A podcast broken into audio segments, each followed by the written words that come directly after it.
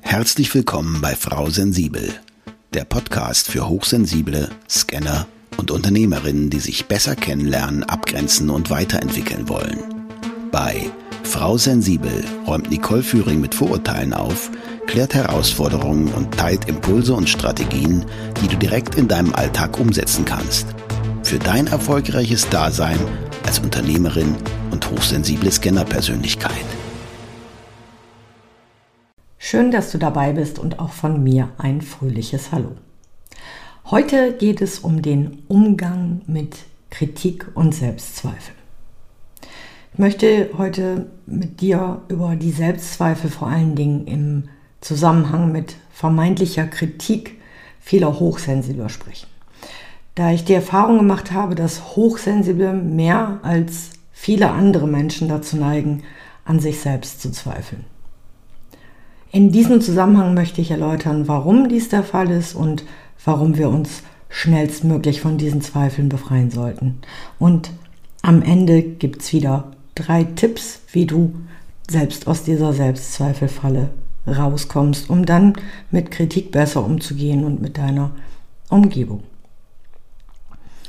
Ich bin normalerweise kein Fan von Verallgemeinerungen, aber in meiner Erfahrung als Coach und Beraterin habe ich oft festgestellt, dass viele Hochsensible unter starken Selbstzweifeln leiden.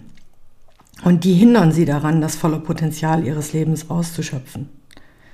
Sie zweifeln häufig an ihren Fähigkeiten und Leistungen und setzen sich selbst sehr hohe Ansprüche, die sie meist nicht erfüllen können. Und da sind wir wieder beim Perfektionismus. Und dieses hohe Maß an Perfektionismus kostet wertvolle Energie, die eher für die persönliche Entfaltung und das selbstbewusste Ausleben der eigenen Talente benötigt wird. Viele Hochsensible bleiben daher weit hinter ihren wahren Möglichkeiten und ihrer Größe zurück. Menschen, die intensiv empfinden, haben zudem oft Schwierigkeiten, Kritik überhaupt zu ertragen. Im Vergleich zu anderen wirkt Kritik bei ihnen nachhaltiger und hinterlässt negative Schatten und schlägt ihnen aufs Gemüt. Insbesondere Hochsensible tendieren dazu, sich selbst zu hinterfragen und schneller als andere anzunehmen, dass sie versagt haben oder einfach nicht gut genug sind. Vielleicht kennst du das ja auch. Ein oder zwei Sätze, die tief treffen und lange im Gedächtnis bleiben. Du denkst immer wieder darüber nach, manchmal sogar Tage oder Wochen lang. Diese Sätze bleiben nicht nur einfach im Kopf, sondern hängen sich auch ins Gefühl und treffen dich tief. Vielleicht hast du auch schon mal so Sätze gehört wie, nimm das doch nicht so ernst oder du denkst einfach zu viel nach. Und Du hast dich direkt dabei unverstanden gefühlt. HSP tragen solche Äußerungen meist länger mit sich rum als Normalsensible und diese hohe Empfindsamkeit kann sich darin äußern, dass du noch lange nach dem Anblick eines verletzten Tieres emotional aufgewühlt bist oder Filmszenen noch Monate später präsent sind und selbst das leiseste Geräusch, was dich an irgendwas erinnert, ein starkes Gefühl in dir auslösen kann. Und einige Hochsensible haben bereits in ihrer Kindheit bemerkt, dass sie eben anders sind. Aber statt Anerkennung ernteten sie Unterdrückung und Unverständnis oder wurden sogar ausgelacht. Das ist mir häufig passiert. Und besonders bei Männern, die oft dazu erzogen wurden, ihre Gefühle zu unterdrücken oder gar nicht erst zu zeigen, kann das zu einer fatalen Situation führen. Vielleicht kennst du auch diesen Spruch wie Indianer kennen keinen Schmerz, Jungen weinen nicht und so weiter. Und das nicht nur, wenn sie gleichzeitig hochsensibel sind. Sie fühlen sich dann wie von einem anderen Stern. Die mangelnde Wertschätzung ihres in Anführungsstrichen besonderen Seins hat dazu geführt, dass diese Männer und natürlich auch Frauen zu Kopfmenschen geworden sind, die einfach versuchen, alles richtig zu machen und vielleicht sogar zu kontrollieren, damit sie dieser Situation Herr werden. Sie handeln also entgegen ihrer Intuition, verlernen auf ihr Bauchgefühl zu hören. Für diese umprogrammierten, wie ich es für mich formuliere, Hochsensiblen, ist es besonders schwierig, ihre Gabe anzuerkennen und gleichzeitig ihre Fähigkeit zu fühlen zurückzugewinnen und auf ihre innere Stimme zu vertrauen. Aber wenn sie das auf Dauer nicht tun, verleugnen sie sich selber und leiden still. Ich finde es deshalb wichtig, dass Hochsensible ihre eigenen Stärken bewusst kennen und sich im Falle von Kritik auf diese besinnen können. Indem sie ihre positiven Eigenschaften als Pluspunkte auflisten und anerkennen, was gut läuft und sie einzigartig macht, können sie besser mit Kritik umgehen. Deswegen so der erste Side-Tipp, ähm, mach dir mal klar, was sind deine guten Eigenschaften, was sind die Pluspunkte in deinem Leben. Mach sie dir bewusst in Zeiten, wo du stark bist, damit du in schwierigen Situationen darauf zurückgreifen kannst. Ich muss selber zugeben, dass ich mit Kritik nicht immer wirklich umge gut umgehen kann. Siehst du, da komme ich schon wieder ins Stolpern, weil das gerade wirklich eine Herausforderung ist, das auch mit dir zu teilen. Ich hatte schon in der Schule immer das Gefühl, dass alle meine Anstrengungen nie ausreichend waren und ich trotzdem oft kritisiert wurde. Und dabei war ich noch nicht mal eine schlechte Schülerin. Vermutlich hat mich aber auch hier mein Hang zum Perfektionismus selbst getäuscht. Und ich glaube, ich kenne daher so ziemlich aller Arten von Kritik. Kritik als Druckmittel, als Machtspiel, also zur Unterdrückung und ja, Repräsentation der Macht des Lehrers oder des Lehrkörpers und auch Kritik aus Angst. Und auch die sogenannte konstruktive Kritik, ich setze auch mal hier wieder in Anführungsstriche, die freundlich verpackt ist, finde ich nicht sonderlich hilfreich. Kritik, die eben nicht auf Augenhöhe formuliert und respektvoll dargebracht wird, belastet mich einfach. Und lange Zeit konnte ich mit solcher Kritik aus persönlichen Gründen überhaupt nicht umgehen. Ich hatte Angst vor Konfrontationen und fühlte mich durch Aussagen wie, das kannst du nicht oder du musst dich mehr anstrengen, verletzt. Außerdem finde ich diese Machtspielchen einfach unterirdisch und aktuell auch nicht mehr zeitgemäß. Über die Arbeit an meinen vorherrschenden Glaubenssätzen bin ich dieser Herausforderung dann auf die Schliche gekommen. In Folge 11 hatte ich dir schon mal die drei häufigsten Glaubenssätze für Hochsensible benannt. Und ich wiederhole sie nochmal kurz. Erstens, meine Wahrnehmung ist falsch oder ich nehme Dinge wahr, die für andere gar nicht spürbar sind. Zweitens, starkes Harmoniebedürfnis oder andersrum gedacht, ich bin nicht sonderlich konfliktfähig. Und drittens, ich bin verkehrt, ich bin hier verkehrt, ich bin irgendwie anders, ich bin irgendwie nicht von dieser Welt. Kommt dir sicher bekannt vor, oder? Auch ich war ein Opfer dieser Überzeugung. Durch meine Selbstzweifel habe ich meine Erwartungen an mich ständig erhöht und versucht, alle beruflichen, gesellschaftlichen und familiären Anforderungen perfekt zu erfüllen. Ich war stets bemüht, wie man so schön sagt, mich perfekt in die vorgegebenen Rahmenbedingungen einzufügen und meine Anpassungsversuche waren erschöpfend und auch selbstverleugnend. Ich wollte irgendwie immer unbedingt dazugehören. Meinen Lebensunterhalt verdienen und meine Freizeit genießen wie alle anderen auch. Aber all meine Anstrengungen ließen mich nur noch mehr ausbrennen und ich zweifelte mehr und mehr an mir selbst. Irgendwie fühlte ich mich immer kleiner und unpassender, während alle anderen in meinem Umfeld scheinbar zufrieden waren und ihr Leben meisterten. Anstatt aber die Rahmenbedingungen meines Umfelds zu hinterfragen, zweifelte ich immer mehr an mir selbst. Und ich glaube, viele Hochsensible tun dasselbe und versuchen verzweifelt, sich den vorgegebenen Bedingungen anzupassen. Und erst als ich meine Überzeugungen erkannte und hinterfragte, konnte ich meine Selbstzweifel überwinden und meine Talente zum Wohle aller nutzen.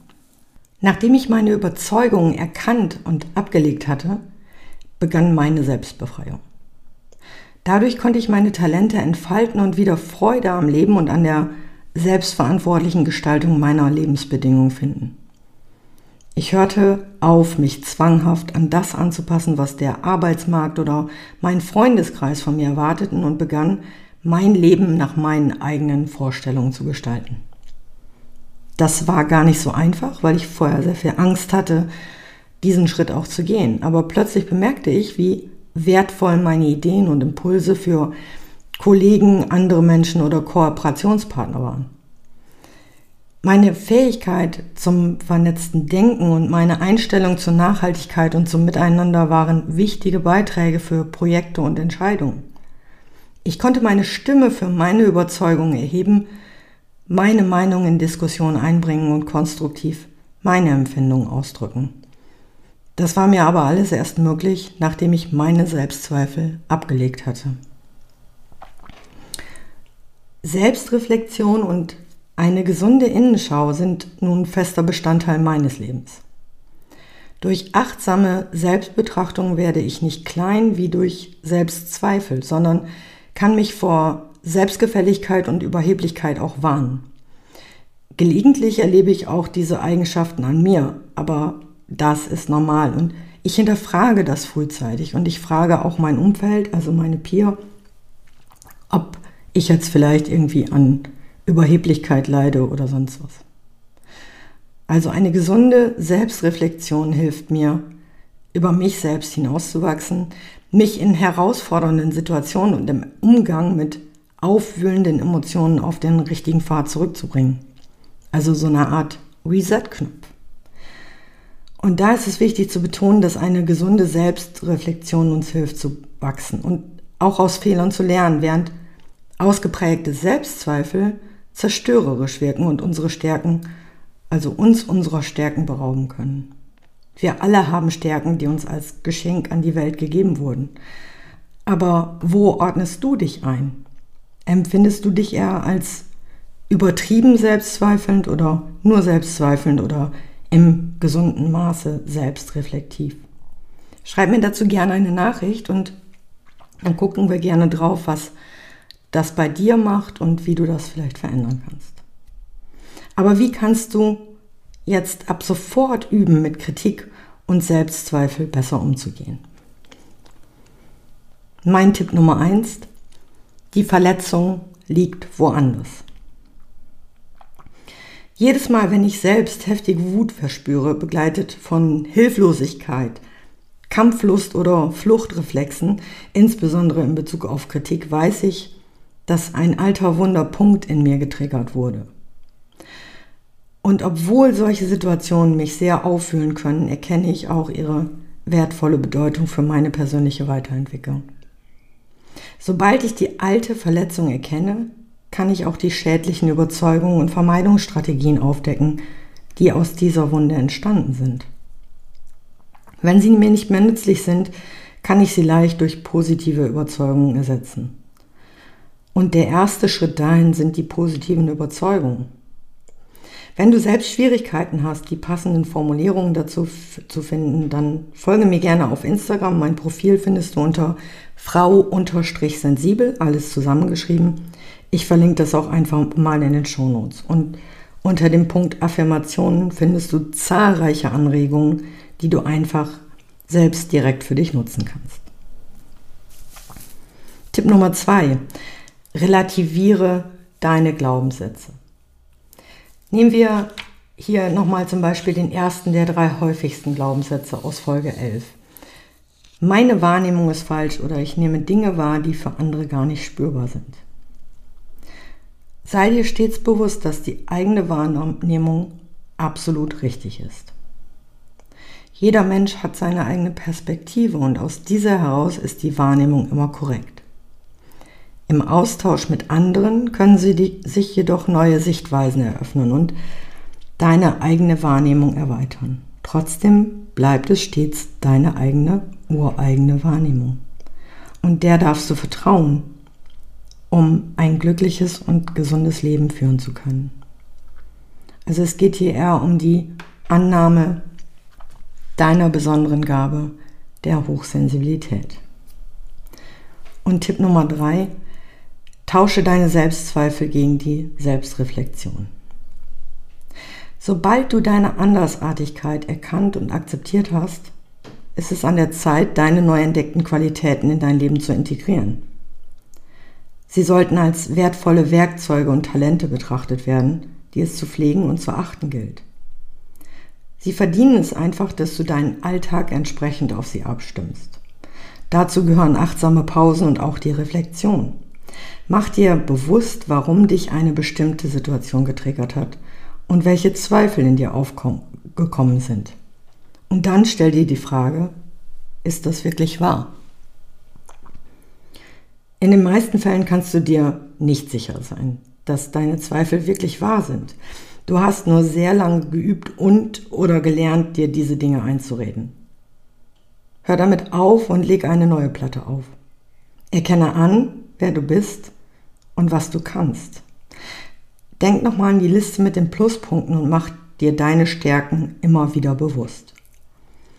Auch das ist Übungssache und zu Beginn fällt es dir vielleicht nicht so leicht.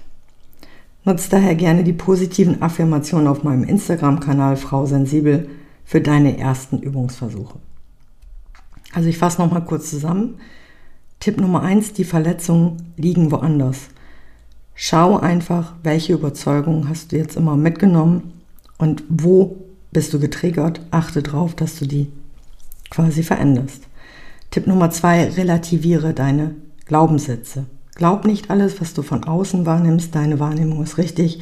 Und wenn du deine Hochsensibilität annimmst und darauf achtest, dann wird es leichter. Und dann tausche deine Selbstzweifel in Tipp Nummer drei gegen die Selbstreflexion. Also schau, dass die Zweifel nicht wirklich wahr sind und guck, was du wirklich gut kannst. Und wenn du das lange genug machst, dann wirst du schon nach kurzer Zeit eine positive Veränderung feststellen. In diesem Sinne verabschiede ich mich bis zur nächsten Folge mit Frau Sensibel. Ich wünsche dir viel Spaß beim endlich Selbstwerden. Danke für deine Zeit und schön, dass du auch in dieser Folge wieder mit dabei warst. Weitere Informationen zu Nicole, ihrem Podcast sowie den direkten Kontakt findest du unter nicoleführing.de.